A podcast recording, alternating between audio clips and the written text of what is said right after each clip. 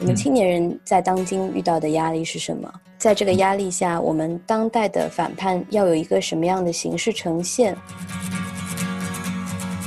我们现在是可以想一下，假如这个历史机会的时间点出现的时候，我们真的做好准备了吗？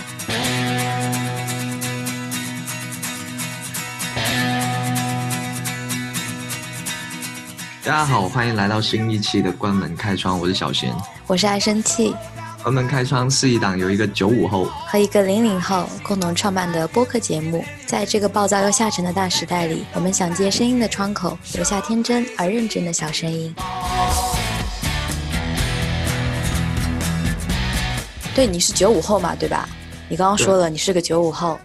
对。然后对吧？我又我又是个零零后，那我们俩应该算年轻人吧？就是我觉得我在外面就是跟人。接触的时候，我就觉得啊，这个年纪还算 OK 年轻咯。但是有一个点就不一样，就是当我去打游戏的时候，我发现就是我在那里面都是零零后吗？背的，对对。就甚至是有一些声音，我听起来会觉得啊，这肯定是一个四十岁的老哥。但他跟我说，就是真的有一些声音，他听起来很成熟，呃，甚至成熟到有点油腻。嗯，我也有这样的感觉。就我发现，就算我们两个差的没有很远，但是我们两个人的这个呃生活的这个轨迹，我觉得还是有不一样的。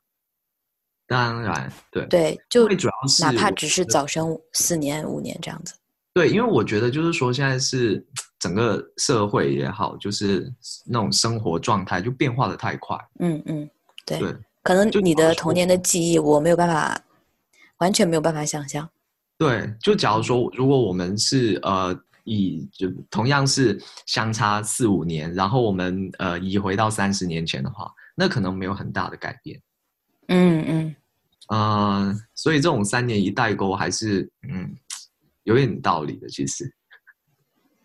说到这个年龄，然后说到青年，最近对吧？后浪这个视频特别的火。一方面原因就是年龄的原因嘛，所以会，啊，对“青年”这个词就比较的稍微再关注一点嘛，肯定的。嗯，然后，呃，然后这一个“青年”这个词在今年就会被“后浪”这个词盖掉。我真的觉得“后浪”这个词就在今年会成为一个类似于什么年度词汇这样。我觉得，我觉得韭菜会。我发现很神奇的是这个。后浪这个事情其实没有过很久，但是现在你在互联网上几乎好像已经过了很久的样子。这个话题，嗯，但就可能是不是因为话题实在是太多了，就几个小时一个这样的感觉。不过，anyway，反正这件事情还是引起了非常大的关注，然后也有非常非常多的争议。我觉得就已经是年度记忆的感觉。嗯，是吧？嗯，对，嗯，然后它正好是出现在这个五四青年节这一天，所以说从这个历史的叙事上来说，它可能是一个对青年来说比较有意义的一个那一天，比较特别。它的定调是在五四青年节前夕，然后 B 站推出的一支宣传片嘛，它称作是献给新一代的演讲，还在央视上，然后后面就引起了轩然大波。我觉得可能也是因为。对这个视频呢，大家反应都不太一样，而且反应差距很大。有些人就觉得被这个画面的惊艳和这个非常宏大的叙事所所感染到，但有些人就就觉得非常不适。我觉得表现在后浪和前浪的这个差别中吧。哦，因为我是觉得这几年吧，就是大家对呃五四这个其实没有太大的感触，除了去年，去年因为是一百周年，但。但其实大家都还挺不满的，就是说，呃，现在我们在想起，呃，去年的五四的时候，我们不是想起一百年前的那个五四，而是，而是说去年五四的时候，某人有一个怎么样的演讲，所以这个其实还挺吊诡的，就是真的是正在发生的历史吧，我是这样的一种感觉。嗯，我觉得。在这个整一条五四青年节的历史线上，可以说是被这个演讲可以说是被记录下来。嗯，但是它也是在今天来说，它也是给我们一个机会去想起我们一百年前的青年人在在做什么，以及对于青年的对于青年这两个词你是怎么理解？当代的青年又是什么样的特质？可能会有一些思考吧。嗯嗯，所以说这也是为什么我们今天会把这个事情拿出来聊的这个原因。对，就是所以说从这个角度来看的话，其实我还觉得这个视频出来蛮好的。嗯嗯就是呃，如果说大家都很平静的话，那呃反而就可能没什么可聊的。但是，对啊，然后它像一个大石头一样，然后就激起千层浪，然后这种时候就刚好，哎，我们是非常应该来聊一下这个事情。嗯嗯，从这个角度来说是好的。对，其实是好的。就对。某些方面是好的吧，只能这样讲。OK，那就刚好借这样的机会，就是可以再聊一下那个视频本身的一些东西，然后包括呃，我们作为青年嘛，就聊一下当代青年的一些看法和反思吧。首先再说一下这个视频吧，就是说你看到它的第一个感觉是什么呢？对，就是呃，我看了那一个感，就我会觉得它完成度其实蛮高的，嗯。对我也是，我第一感觉是，我觉得哇，画画面好美，然后就被惊艳到那种感觉，但是会感觉到有点假。啊，因为当时那个视频刚发出来的时候，就我看到哇，朋友圈好多人在转，在转是不是？就我都不知道发生了什么，为什么？哎，现在是个什么日子吗？为什么就突然跳出来了一个何冰？然后，然后我还在呃跟朋友一个群里面，我就在问说，哎，为什么这个大众提刑官干嘛又出来？出来讲话，就而且大家都在转，我就觉得很奇怪。然后我看完了之后，怎么讲呢？就是我当时其实还不是特别有感觉。其实 B 站把这个视频定做是演讲，而且放在五四青年节这一天，它的题目还是献给新一代的演讲。对，后知后觉，原来这个视频是献给我。就是你后知后觉就觉得有一些些的怪异，因为觉得它的内容、形式以及它的目的就。是不是有点对不上那种疏离感？嗯嗯，那 OK，你这视频是给我，但是我好像没有什么感觉哈。对，好像没有没有什么感觉。然后我发现感动到的可能可能真的不是我们。嗯嗯。但是必须要说的是，我觉得他好像是的确是感动到了一些人，因为有的确有非常多的人是转出来的。嗯，而且呃，而且给出的是非常正面的一种啊价。而且你其实可以在那个视频的弹幕上可以看到。少年强则国强，然后什么，呃，什么厉害了我的国之类的。哎，不是献给我们吗？为什么又是国家的事情呢？觉得我觉得现在好像就是年轻人都非常有非常有一种大国情怀的啊。就呃，可能觉得国家发展到今天，这个经济经济实力包括增长，也是跟国家的实力有关系吧。嗯嗯。所以才会联系到这样子，然后为自己的国家感到自豪。我觉得这这没有什么就奇怪的。在这个视频出来之后，大家有很多对他的不满，有很多人就会联系到我们一百年前的青年在干什么，真正的五四精神是什么。我觉得从这个方面的时候，大家可能会呃再聊一聊爱国精神这样子。嗯嗯，对，这是一个比较间接的联系吧。嗯，所以我会觉得弹幕里面体现出来的那种就是什么。什么国强之类的，它跟一百年前的的确是蛮大的不一样的。先说视频本身吧，我觉得 B 站把它定位成一个演讲，我反而更加觉得它像是一个广告。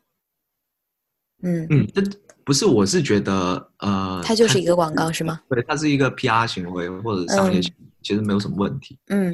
嗯，可是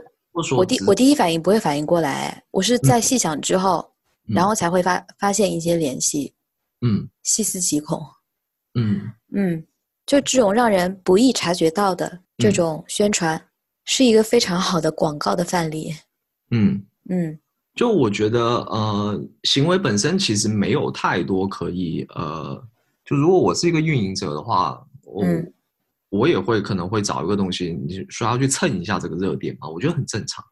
我觉得激起更大反应的是。对于这个视频产生的后续的一些影响，嗯嗯，我想先说一下这个视频的里面的画面，呃，为什么这个视频会让我第一眼想到想到广告？是因为它的呈现是非常非常美妙的，它的画面非常美丽，然后画面中的少男少女拥有非常好的青春，他们的生活也是又跟高科技有关，然后他们也跳着舞，又可以用大疆拍照这样子。我第一感觉会觉得哇，这样的生活真的很美好，所以才会让我想到广告，因为广告它的本质就是让电视机前的消费者感到自己的生活和广告中的生活是有距离的。那怎么样去抵达这样美好的生活？就是你跟他的差距只有一个产品的差距。对你从这个画面中跳脱出来之后，会有一种空虚感，就是哦，我其实没有那么好的生活，哎，就这样的感觉，会觉得其实离他那个离他那个生活是有一点距离的。嗯，哎，这又让我想起我曾经就是刷那个抖音，不是我的生活是一模一样的感觉，空虚感非常的强，而且我会觉得比这一个这个视频展现出来还要强一点。嗯，这个嗯。印象非常深刻。嗯嗯，就是好像我也不知道我看了些什么哎，一两个小时之后，嗯，好，那再再回到这个，就是我们说的这个后浪视频嘛。哦，应该说 好，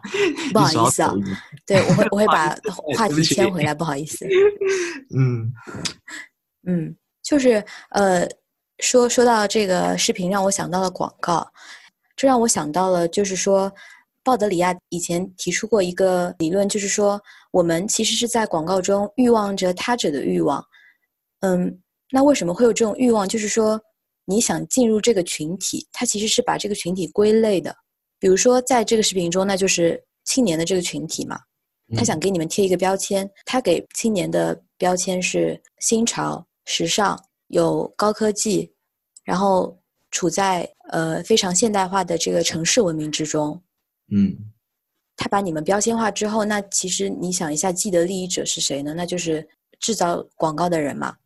我想说，其实这个视频中也是一样的。当你在发现呃青年的群体原来是这样的，那你肯定也会想去啊，你我要不要去注册一个 B 站？我要不要去就上 B 站看一看？呃，跟新潮的年轻人有一个接轨，嗯，这样的行为，嗯，所以说其实。我觉得跟广告的本质、诱导消费者、控制消费者的这个本质是有一定的联系的。嗯嗯，因为我觉得有这样联系肯定是很正常，因为它说白了，它就是一个广告嘛，或者是它就是一个呃 PR 的一个产品，所以呃，它本质它就是一样的，所以我觉得。正常，然后对鲍德里亚的那以我的知识水平，我是不认识他的。但是呃，你这样讲的话，我会有一种感觉吧，就是呃，类似于我们这一些有消费能力的人哈，嗯嗯，在这样的一种啊消费主义盛行的呃时代里面，然后就像是被时代定义的一种感觉，嗯嗯，就像你说的，我们会被分类，然后。就是好像有一个呃框架或有一个生活方式在等着我们，然后对。有一种声音告诉我们，我们要去过这样的一种生活，对对，是我们要去呃购买什么东西，然后我们才可以呃享受到其中的快乐，或者是说我们好像成为了一个这种主流的人，嗯，这样的对的，就会被主流接纳的，嗯，所以说呃，你这个角度也也是。我觉得也让我想到了，说其实年轻人现在追求的新潮，是你自己去追求的新潮呢，还是别人抛给你的新潮，你接触的这个新潮？嗯，对，就是你这你所追求那种新潮，啊，这是被别人定义的呢，还是说是你真的想要的？对，而且这个别人其实也不是别人，就是这个商品制造者。包括视频中所所说说到的这个热爱，其实你仔细想一下，这个热爱它的成本是是挺高的。我当时在朋友圈看到一个一个人写的这个，呃，这个微博好像是把这整个视频中的一些画面挑出来，然后把它进行了一个总计，发现普通人其实是很难负担起这样的生活的，或者说这样的热爱打引号，因为视频中说说的就是热爱嘛，对吧？嗯，视频里面呈现出来的那一种啊，好的生活，嗯，它不是像 B 站所说的一点三亿年轻人能过上的生活，对对对，它更多的是，呃，应该是圈定了类似于一二线城市，然后是呃中产以上家庭的，就只有他们有能力嗯，在他们生活的上限里面去体验到这样的一些东西，对，甚至说就是他们的普通生活其实也不是这样的，对但是对。他会给所有的看视频的人，或者是对给所有人一种想象，嗯。或者是给划定了一个标准，嗯嗯，这就是青年人哇嗯，热血沸腾。我第一感觉也是热血沸腾，对啊，我也很想去跳伞呢，但是我真的很想去跳伞。我也想去跳伞，但是我我的现实不允许。对，然后我们就是被呃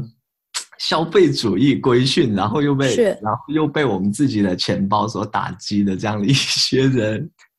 嗯，我我现在其实挺挺警惕这个这个事情的，就嗯是其实生活中有很多，包括说你自己的需求，嗯其实也也是被刺激的。嗯进一步说，其实可能在最开始你是没有这个消费的欲望的，或者说你是没有这个消费的需求的。你的消费的需求是是被刺激出来的，它是被制造的，它可能是一种被嗯幻觉。别人给你的。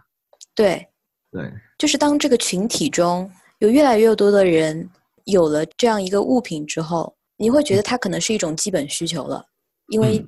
你也想对别人说你是这个群体中的一个人嘛，嗯一份子，对不对？是呃，在这个视频中，可能他只看到了非常一小部分的这个精英的这些年轻人吧，因为他们毕竟他们有很多方面的支持，他们的时间也支持，他们的呃经济、他们的这个爱好、他们的能力都支持他们去做这样的事情。对，所以我觉得就是他们的那一些生活方式，嗯，肯定是不可以评判它是对是错的，或者嗯说，我更倾向于觉得他们的那种生活状态是好的。呃，就是我觉得那样的生活的状态和标准是不适用于大多数人的，包括我嗯。在内。嗯，所以我会觉得它很遥远，嗯嗯，它给我一种很虚无的想象，但是对我的生活其实没有任何的参考意义。对对，他鼓吹的是我们应该追求这样的生活。嗯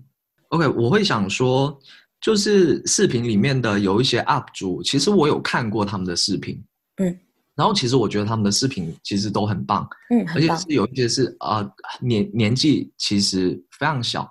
或者十多岁，然后嗯，挺了不起的。二十多岁，对，其实他们做的事情其实是非常了不起的，而且，但是那些给我感觉很棒的东西，其实它不是非常表面的，嗯就不是因为他去，比如说他去跳伞了，或者说不是那一种生活方式让我觉得很棒，而是说他们的对于生活方式的追求，就是其实是更内在的，就是他们的、嗯他们为什么要做这样的事情，就是他们内心其实是有非常明确的、很清晰的一种逻辑，嗯，就是他是认同他追求这一种呃这种生活，或者说他要去创造一种新的生活方式，嗯这一种内在的精神其实是给我蛮大的启发的。嗯但是嗯为什么说我看到这个视频我会产生一些疑问？是因为这些视频画面或者这种片段，其实它是不足以展示那一种内在的精神、精神内核的，所以这是一个问题。它展现出来是、是一种非常表面的对，生活方式，就是我嗯要去哪里，或者是我要得到什么东西。嗯嗯嗯，你刚刚说的那一点，就是让我想到说，为什么他要展现生活方式？为什么不去展现更内核的坚持？他们的热爱？为什么要展现直接展现很表面的生活方式？是因为这些东西很好展示，而且这些东西可以让别人感觉很容易去得到。比如说，你去旅个游，嗯其实你需要的条件比你成为一个不怕艰难险阻的人要更来的直接一点。嗯，他会很直接的给你一个感官冲击。对，对然后就像呃，这个视频呈现出来的生活方式，会让你觉得你拥有这些生活方式之后，你就会成为这样的人。嗯，嗯就是你只要去做了这件事情，嗯嗯你就跟他一样，一样那么苦。嗯但绝对不是，就是嗯，包括我在过去看过的一些视频里面，更吸引人的点在于他为什么要去做这个事情。嗯，就嗯比如说在视频里面呃出现了很多次。那个何同学，我更欣赏的点在于，就是说这里面有非常多他对于现代科技、现代电子产品的一种思考。视频内核的东西是更值得我去思考和参参照的，所以我还蛮有收获的。但是他是那个拍五 G 的那个同学吗？对对，他是拍五 G 的那个。这些视频片段其实没有办法展现出来，他展现的只是一个嗯，我做这这个很酷的东西。嗯，其实你说到的这个酷，我觉得他也是在鼓吹一种人们对于个性的追求，但是其实。在它的呈现中，恰恰是把我们给归类了，恰恰是一种对个性的消除。就是个性其实是非常个人的东西。对对对的。因为是个性，所以每个人的个性都不一样，所以它 才会被称为个性。是的。那这个个性就是，我觉得是一种嗯，一种非对非主流的，是一种啊非常个人的一种创造的一个过程。但是，呃，如果他去去定义了这一种个性是什么的时候，然后去吸引你，去符合这一种个性的各种条件的时候，他就已经是走在一条反个性的路上了。对，是的，这个真的好绕。我的感觉是这样的。对你，你细想，其实他的逻辑是，恰恰是相互排斥的。嗯，就是说，其实个性是非常私人的东西。无论你去追求主流的还是非主流的这样的生活方式，它都是属于你一个人的，你爱怎么做怎么做。可是，在这个呈现中，他把个性就呈现出来一种非常统一的追求潮流，嗯，和追求这种新鲜刺激的生活方式，嗯，其实就是把个性变成了一种单一的生活方式。那么，其实个性本来它的意义。就是你追求不同的生活方式，无论你怎么做，是属于你自己的事情。但当你把它符号化的时候，当你把它统一化的时候，它就完全失去了个性的这个意义。对，就是更吸引我的东西是在他们的内心世界里面是怎样构建出他们呃想要追求那种独特的、跟别人不一样的东西。这个这个是蛮蛮蛮打动人的。对，这个才是有。我觉得是有这个相同性的，就是说你可以跟别人学到的东西，绝对不是他的他买的东西，他的生活方式，而是他为什么这样，他的对，所以那个视频最终产最终呈现出来的就是就是一个结果那样的一个结果那样的一个画面的时候，是不能让人信服。嗯，我觉得他呈现青年的方式有点过于表面。它不是一个最理想的呈呈现青年的一个结果，所以那个视频在火了两天之后，然后啊，我在微博上又看到了另一个，就是日本的一个视频，然后里面内容大概就是一群人跑马拉松，嗯啊，我也看到那个视频，对吧？然后跑了拍的很好，对，开跑了之后呢，就后来就所有人都不是在那一条既定的路上跑了，然后所有人都去跑在。他们想要去的那一条路上，但最终也有人去冲过了那一个终点线，但是绝大多数人其实是去做了各种很奇怪的事情，类似于跑到什么水里啊，然后还有跑到家里面。所以我觉得这个视频很好，嗯。所以我看了那个视频之后，就是跟 B 站的这一个就会有一个很强烈的对比。演讲的过程中，其实是给这样的群体打上了青年的标签的，嗯。如果你把一个非常大的群体，你给他打上了什么样的标签，比如说追求新潮这样的标签之后，人们为了获得这样的符号认同，可能也会去追求这样的形式。这其实也是就是消费社会中的控制消费者的一个途径。所以说，在这个影片中，我觉得要警惕的其实挺多的，包括其实不只是这个影片，而是现在各种宣传也好。对，像你讲的这一个的话，我会想到。不只是说这一个影片在影响呃所有人也好，而是说这一个影片像是嗯目前社会主流的一个映射。嗯嗯，对，就其实大部分都是这样以这样的形式嘛出来的。对，所以这一个视频它其实是一个非常主流的或者是很常见的这样的一个视频。对。他说到了青年人的热爱，我就其实很想问，我们的热爱跟消费主义有关系吗？嗯，所以就是说，消费主义在非常盛行之后，我们的热爱就跟这一些其实是呃强相关的，就是已经非常自然而然会去啊跟那一种生活方式所绑定在一起。嗯嗯，像是一个强行绑定的一个过程，而且，但这种强行会让人一直意识不到，因为其实消费主义已经无孔不入了嘛。哎，你你知道快手在春节的时候发了一个一个视频吗？就是在宣传片中，我们可以看到各种各样不同的人在做这事情。这其实他们不一定拥有最好的设备，没有最好的仪器。嗯嗯，但是他们那种热爱、那种真诚是是非常打动人的。嗯，就是说这种热爱，它快手呈现的这种热爱是跟消费主义没有太大关系的。年轻人难道就没有这种热爱了吗？而且这种热爱更能让人受到启发。嗯，就是你说快手视频嘛，然后我我我想起，就我想起也是这段时间我看到的，就是一些剪辑，嗯嗯，快手视频的，然后呃里面的内容其实是各式各样的人在各种环境里面，然后他们其实也没有说有多好的设备，甚至就是。有人打鼓嘛？那个鼓就是一些盆啊，或者什么桶啊，就是随便支起来的。但是也正是因为你没有这一些呃设备上的东西，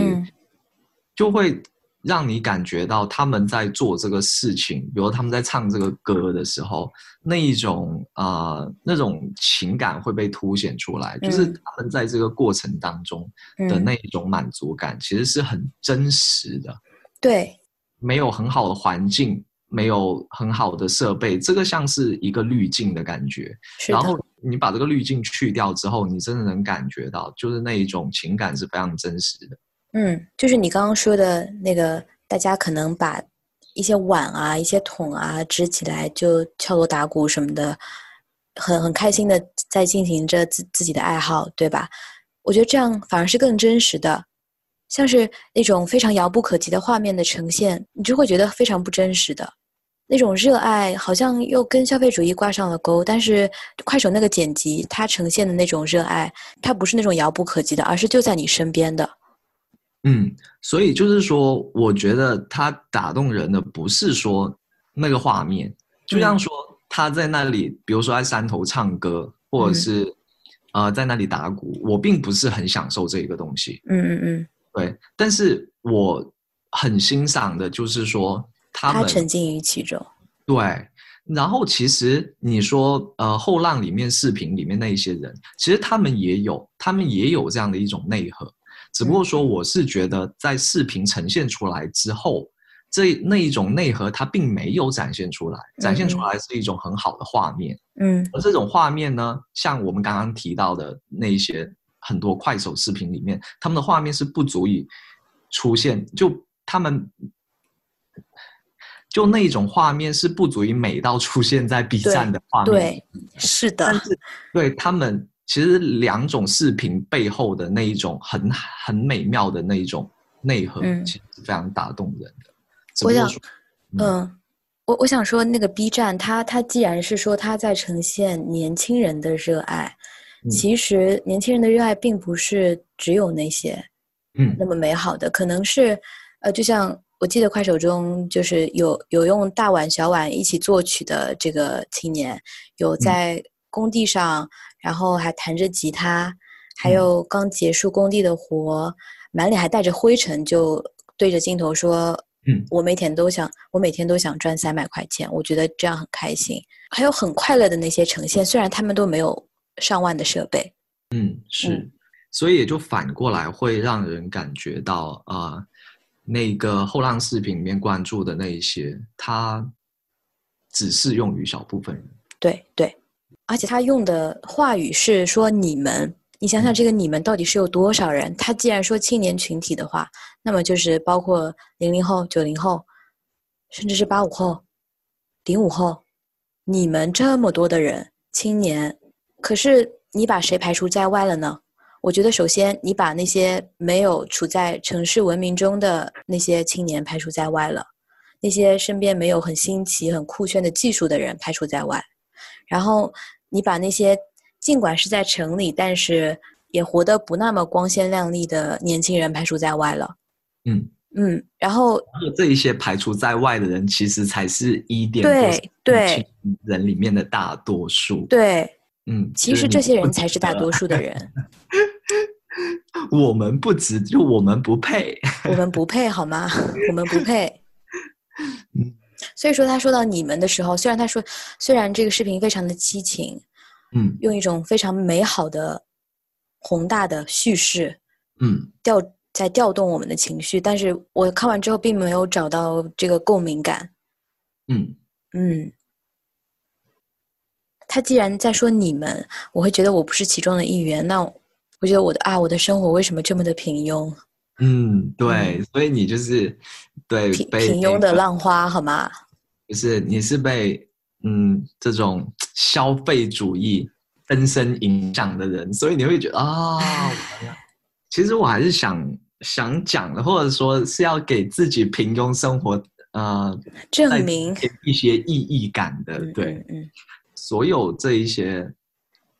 展现嗯。所有人面貌的一些呃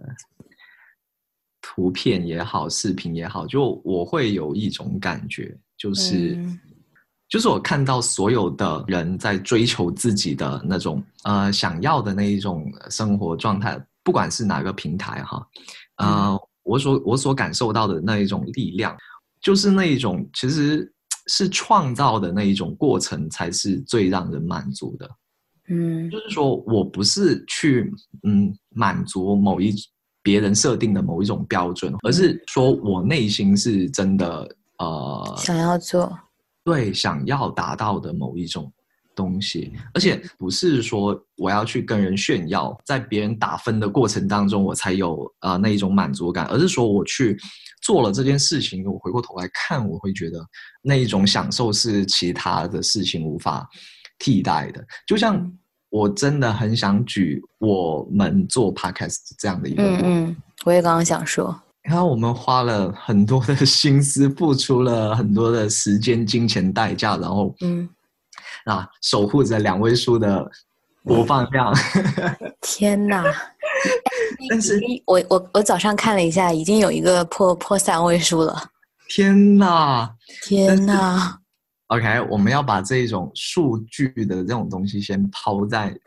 抛在但我觉得这个对我的激励是很大的，包对括就是一、嗯一条两条的留言。嗯，呃，先不说播放量啊，或者是呃留言，或者是评论也好，啊、播放量也好，它不是最初驱使我来做这件事对情对，那种最原始的动力。嗯嗯然后，因为我觉得我在开始做这个东西的时候，其实我也没有太多可以参照的东西，嗯但就是我好像觉得我需要去做这样的事情，我想要做嗯这个事情，在这个未知的过程当中，然后一点一点去做起来，然后，嗯。但如果有人觉得，哎，我们还还挺棒的，有有一些共鸣的话，我会更加开心。但是嗯我也会。对，但是现在再去听之前的节目，也就两期，然后呃回想这一个过程吧，因为一个从无到有过程，其实真的这一种呃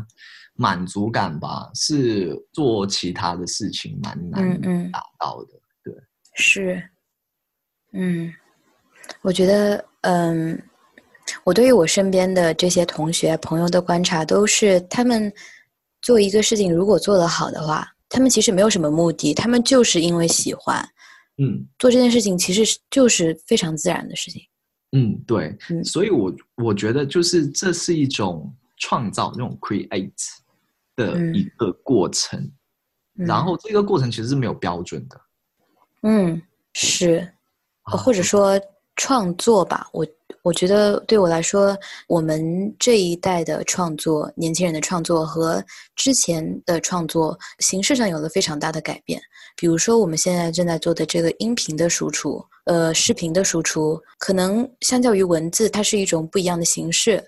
可是这个热爱，其实还是会有很多年轻人在坚持的，尽管他们年龄很小，然后也经历了非常多阻力，比如说家里人啊、身边的声音。我觉得很好的是，现在有很多年轻人是不太在乎什么样的声音的，不太在意别人说什么，而是去勇敢的发出自己的声音去创作。嗯，创作只是创造的一部分，分，对，它只是一个很小的部分。嗯，当然是，创作是一个形式嘛。嗯，那你其实做任何其他的跟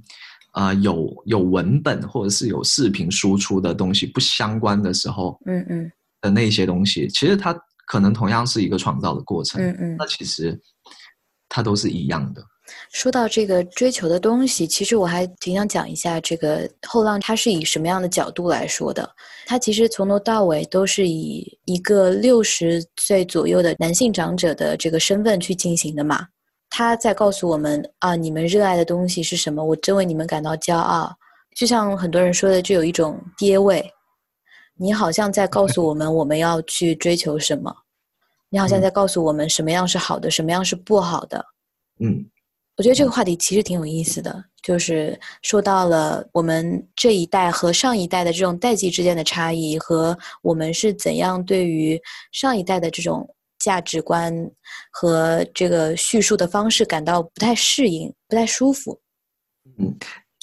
这个叠位其实蛮有意思。嗯，我觉得真正的那种青年精神吧，它本身就是一种反跌位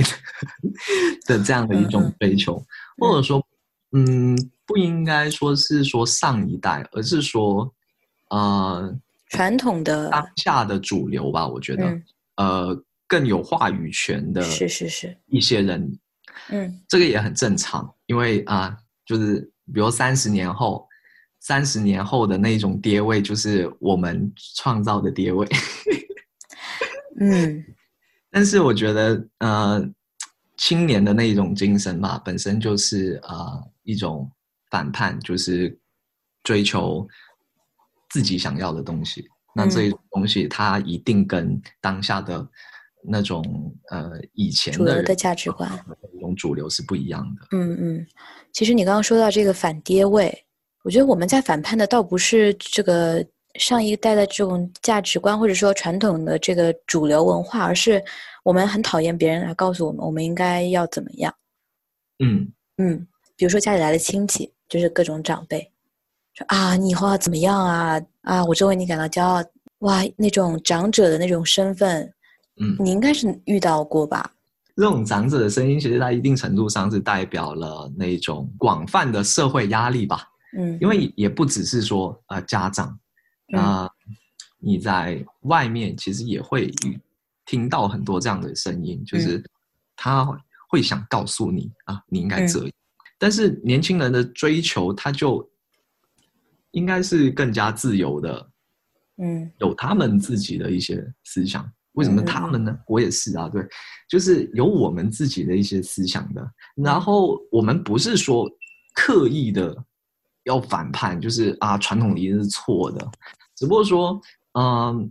我们在追求自己东西的时候，它一定很大部分都是跟那一种呃传统也好、主流声音也好，它是相悖的。所以在这样的情况下，才有了反叛。嗯，就是说，嗯，这个视频的讲述者，因为他的演讲者是何冰嘛，他是以一种我们爸爸这一代的长者的形象在进行的。他其实是一种比较。高高在上的姿态的，就是他不是用一种平等的方式跟你说的，而他对于后浪的呈现，就像我们刚刚讲到的，对于平庸的年轻人的呈现，并不是那么的彻底，或者说并没有呈现。这个前浪的眼里，是不是只有少数的后浪精英呢？会有这样的一个不适感吧？嗯，这就让我想到了说。前浪对于年轻人应该有一个什么样的态度，会让我们感觉到更加的舒服？嗯，因为很多的前辈会就是像你刚刚说的，告诉你应该做什么，不应该做什么。但我想说，时代的改变，其实一些适用于前浪的真理，可能已经不会再适用于我们这个年代的年轻人了。嗯，就像是说，可能十年前有人说想要做网络主播，大家会觉得你哇，你是不是疯了？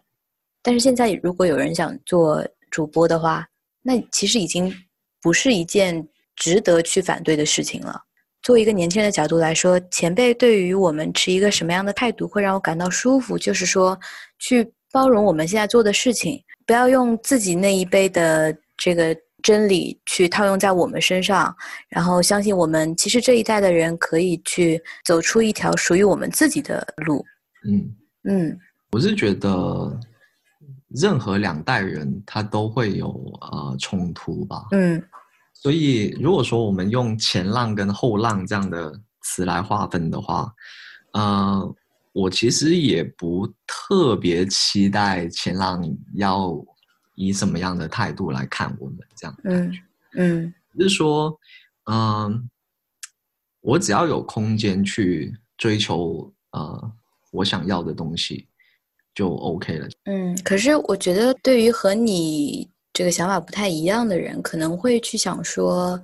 特别是来自爸爸妈妈的声音，我觉得其实挺重要的。会会去想说啊，我做的这个事情到底对不对？这个角度来说，我觉得年轻人也不应该以讨好主流的价值也好，去讨好上一代也好，来作为判断自己应不应该做一件事的基础和标准。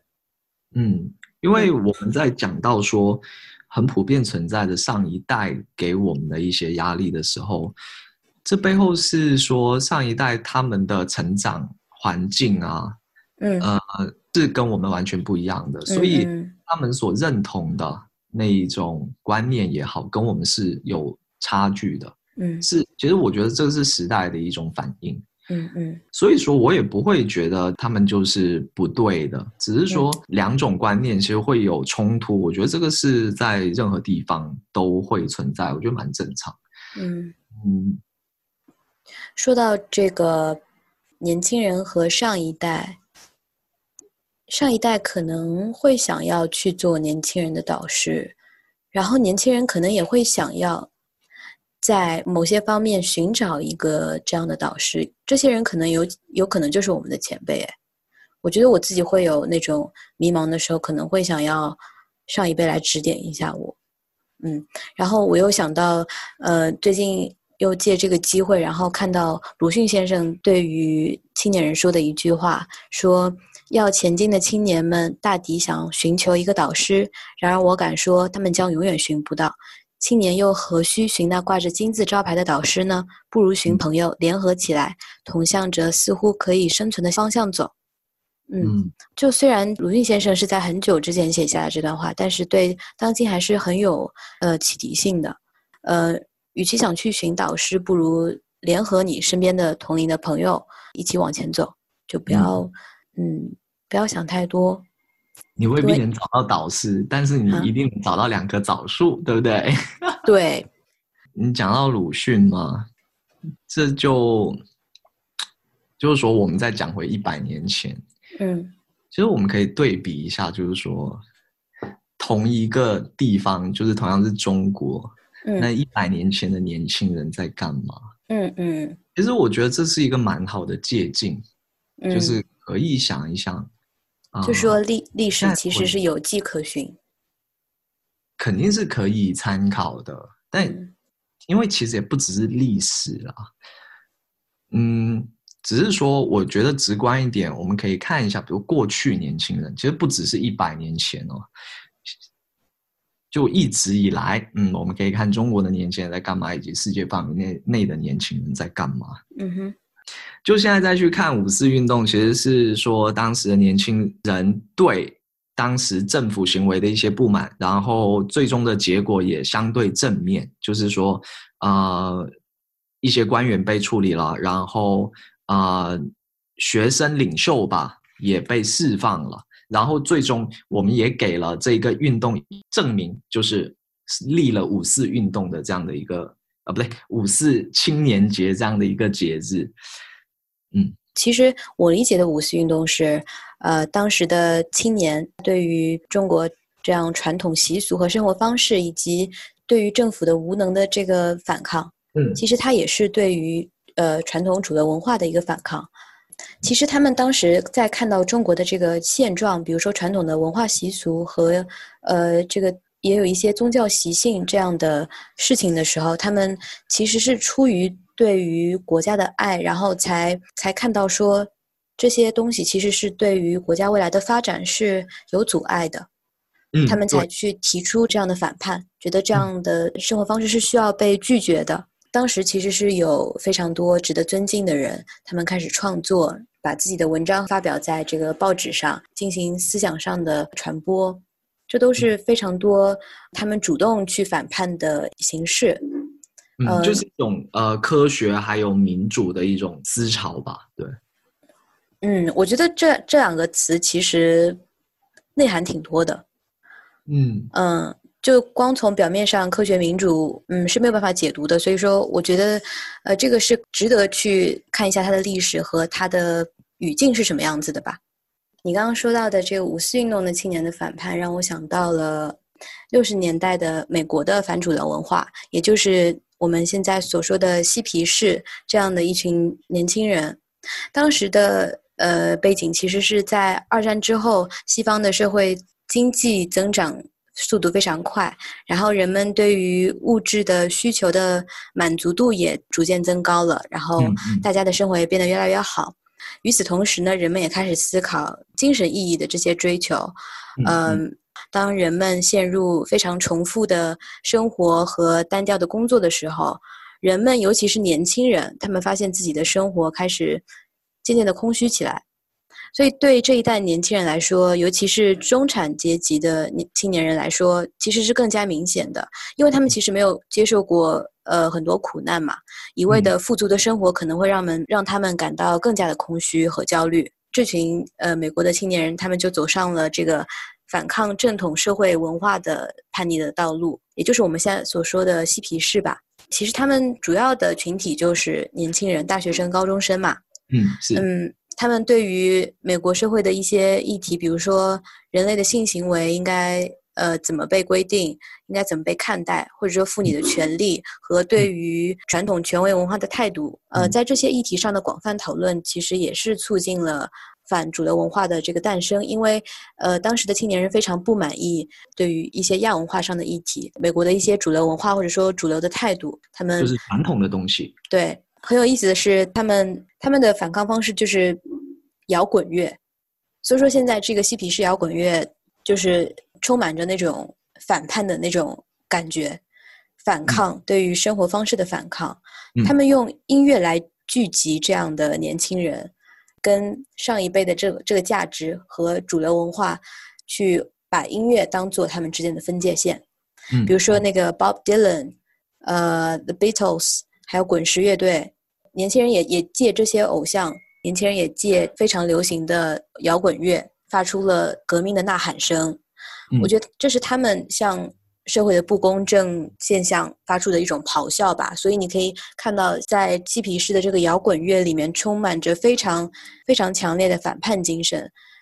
所以嗯在当今再去看这一段历史和去听他们的摇滚乐的时候，对于反叛的精神会有更多的理解。因为我们刚刚说到，青年可能他的本质就是反叛，嗯是不管是从我们中国的历史，还是从这个六十年代的历史来说，嗯，反叛都是青年的主题吧，或者说，对。然后，嗯，然后我就在想说，呃，我们要怎么来从这个去思考当今我们青年人的这个行为方式？嗯，就是我们再回头看哈，呃，包括你说一九一九的中国也好，然后呃，你刚刚说的六零年代的美国也好，其实都是在当下去，就是在当时其实是形成了一种非常那种百花齐放，然后啊、结果从结果来说也是非常繁荣的一个结果，就就是说，我们在现在可以看见他们当时反叛的很多动人的这些成果，对于我们都是非常大的激励的，已经变成了一种形式，被当今去讨论、被欣赏。对，所以这就显示出，呃，不管是中国也好，美国也好，就是，啊，这两个时期其实都是有非常好的，就是取得了非常进步的这样的一个结果，也不只是说一九一九中国或者是六零的美国这种青年的反叛精精神，它就其实是一直都存在的，真的不是只有呃一百年前。我们把视野往世界去看的话，这种反叛精神其实它从来没有消失过。比如说，我们可以看到离我们很近的，就说近十年来看的话，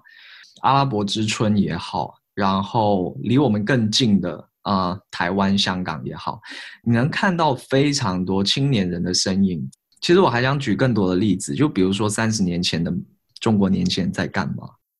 嗯，我觉得当我们不管是在回顾五四运动，还是在回顾呃嬉皮士文化的时候，嗯，我想到的是这些东西对我们当今青年人的反叛有什么样的启示，或者嗯说给我们一个思考的机会，去反思我们嗯青年人在当今遇到的压力是什么。嗯嗯，或者说，我觉得就是当代青年人的反叛是什么？对，在这个嗯压力下，我们当代的反叛要有一个什么样的形式呈现，或者说我们要做什么，可能是因人而异，就每个人可能都有每个人不同的答案。嗯嗯，因为我会觉得现在的那种反抗的力量，那种反叛的力量和啊、思想是最起码从最表面的声音来说，好像是小了很多。呃对，因为嗯这种我们所说的这种青年人的反叛，其实他一直都在。就比如说二零一九年啊，对我们来说还是挺稍微风平浪静一点，但是世界范围内的年轻人其实都还挺躁动的。但主要是呃，针对的是在他们环境里面的一些威权。对，所以在这个语境下，虽然说你刚刚也说了，表面上我们的反叛声音是不那么热烈的，嗯，嗯可是我觉得反叛还是有，还是在的。对，就是这一种反叛，它依然是有价值的。嗯，对，我或者们是最起码我们现在是需要去记住，或者啊，把一个铺满了灰尘的这一种反叛精神再擦亮一点，然后对看一下，嗯，这其实是属于我们的一种。是的，，这也是我们就是为什么要来说这个反叛的精神，对我们其实是有启发的。对，嗯就就我还是想提离我们比较近的去年发生的那一些事情。一个比较典型的就是香港，就是去年下半年开始的那一件事情嘛。就大家也知道，这是属于这一代香港年轻人发出他们的声音，然后香港离离我们其实很近，所以其实我觉得这一个还是蛮有参考意义的，就是呃他们的那一种反叛精神吧。我觉得，就是我其实在这里不太想说，嗯，要去评价这个事情它是对还是不对。但是我想强调的是说，如果从青年人的角度，就是说要发出自己的声音，要去呃用自己的行动去想要做改变，去追求自己想要得到的东西的那一种精神，是值得我们去想一想的。哎，其实我觉得，嗯，第一个是说语境不同嘛，呃，立场也不同，其实很难说我们要去学习他们的这个作为也好，很难说这样的事情。但嗯我我想说的是，其实，在具体的话题上，今天的我们现在的环境是有这个反叛的声音的。比如说，嗯我们前几期谈的那个女性的议题嘛，我们嗯说到的女性的发声，其实我觉得他们做的反抗是他们在他们的文和视频发布出去的时候，他们还要再发，嗯坚持发，发到发出去为止。嗯我觉得这不失为一种反叛，嗯至少是给我力量的一个行为。嗯嗯嗯嗯，这也是他们对于结果的坚持和他们对于嗯、对于嗯互联网环境的环境的反叛。对啊、呃所以我想强调的是说，我不是觉得我们需要去复制哪一些群体的思想，他们所有的行为，而是说那一种内核的那一种精神是可以让我们去想一下的。然后我觉得，呃，像是今年疫情在全球蔓延嘛，我觉得这一件事情是绝对会让呃全球 所有的人会去呃说思考他们的生活状态也好，他们的呃在当下那样的制度里面的一些好与不好。嗯那我觉得可以预见的是，在说，比如说当下疫情在结束之后，这一种反思，或者说这一种反抗，是会遍地开花的。嗯，哎，我我我觉得呃，你刚刚说到这个疫情的事情，让我想说，我非常有感触的是，就当代青年人的力量。虽然他们年轻是，我感受到的是，他们其实是非常有逻辑性和有条理的在做一些事情。呃，包括这个疫情出来之后，我也去参加了一些志愿者团队，他们的组织者其实就是自发的一些高校的很普通的学生。嗯嗯，出于这个想要做一些事情的意愿，嗯会去主动的分组，比如说你是物资组，你是宣传组，非常有嗯条理，尽可能的去有组织的这样去做一些很小的事情。嗯嗯，这嗯也是我可以从我身边的年轻人和当代的年轻人身上感受到的力量。就嗯说有一份热，发一份光。嗯，就嗯是就是人本身其实是呃会让人感受到力量的。对特别是同龄人嘛，有相处的处境。嗯嗯嗯嗯，然后再结合刚刚我们说的那一些反叛的话，抛开疫情的话，我也觉得现在其实是一个比较动荡的一个时代吧。嗯，我是觉得这样的历史机会还会在某个时间点出现，就是说，呃，你还有我，然后就我们这一代年轻人会有这样的机会要去写下啊、属于我们的这样这样的一个历史吧。只不过说啊、这个历史机会现在还没出现哈。但是我们现在是可以想一下，假如这个历史机会的时间点出现的时候，我们真的做好准备了吗？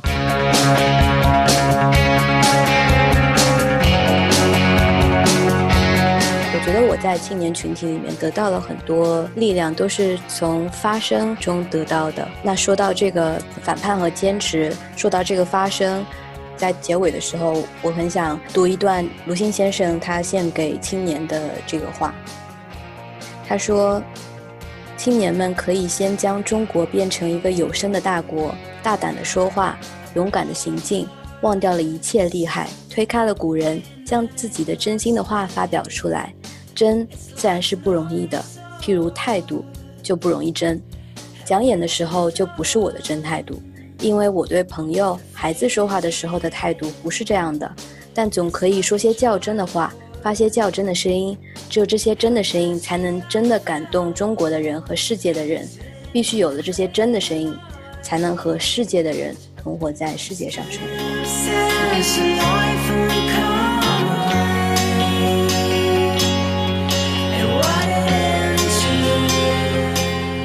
以上就是本期关门开窗的全部内容。如果你喜欢我们的节目，欢迎订阅《关门开窗》，也欢迎给我们留言。我是爱生气，我是小贤，我们下次见。拜拜。